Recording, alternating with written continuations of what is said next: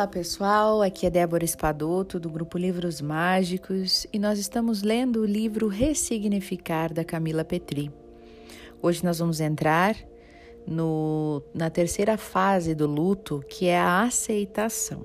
Vamos ver então o que a Camila nos traz neste capítulo. Chegará o tempo de você aceitar. Sim, ele chegará. Cada alma tem a sua jornada aqui.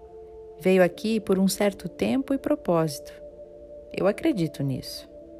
Quando penso sobre isso no meu coração, ele se enche de paz. Por isso eu sei que é verdade. O coração é nosso elo de ligação com o divino, com o universo. Ele sente a verdade. Mas talvez não seja a tua verdade. E está tudo bem. Cada alma está em determinado, determinado nível evolutivo e tem consciência de alguma coisa a nível espiritual. Mas isso não temos como avaliar. Por isso, sinta no seu coração essas palavras. Penso que se assim não fosse, a vida seria injusta. Completamente uma loteria, sem nexo, sem propósito, uma maluquice total. Ela escolheria quem vai e quem fica. Quem fica e quem vai. Seria imperfeita. Mas a vida não é. Ela é perfeita naquilo que tem que ser, como dizia o Chico Xavier. Como se explicaria uma partida de alguém tão jovem e cheio de vida ao se comparar com outros que vivem até 100 anos e muitas vezes não têm uma vida significativa? Como explicar os bebês que morrem ao nascer e os que crescem perfeitamente saudáveis? Mas não há comparação. Cada alma é pedacinho do Criador. Estamos aqui numa jornada única. Viemos aqui para realizar o propósito, a missão e depois partimos. Mesmo aquele aquele ser que nasce fica por cinco minutos. Há um propósito para tudo, sempre. Refletindo sobre isso, permita-se aceitar a sua dor e a sua tristeza. Permita-se aceitar a morte tal como ela é. Aprendendo a morrer, assim a cada dia, você se abre para a vida. Num dos melhores livros que eu já li, eu encontrei esta observação maravilhosa que eu divido com vocês. Qualquer coisa que você aceite plenamente vai levá-lo à paz, o que inclui aceitação daquilo que você não consegue aceitar, daquilo que você está resistindo. Deixe que a vida seja. E é verdade mesmo. Você se rende à existência, não resiste mais ao que ela traz você entra na paz. E talvez você não aceite, seja difícil para você, afinal, o fato de aceitar pode quebrar todas as suas crenças sobre a imortalidade da alma. Isso também pode acontecer. Ao meditar sobre a sua vida, o choque pode ser tão intenso que você pode ter um salto quântico grandioso e se tornar consciente da sua natureza espiritual. Ou, vivendo a experiência propriamente dita, você pode ter um enorme despertar. Acredito até que estas palavras possam produzir seu despertar, porque tudo aquilo que estou escrevendo eu vivi, eu não estudei, eu sei. A verdade do que senti está aqui por isso da importância e da responsabilidade de escrevê-las. Acredito que nós somos seres imortais, momentaneamente encarnados num corpo físico.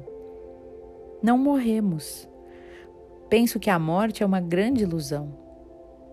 Permanecemos em outra dimensão, plano ou existência, como queiram chamar.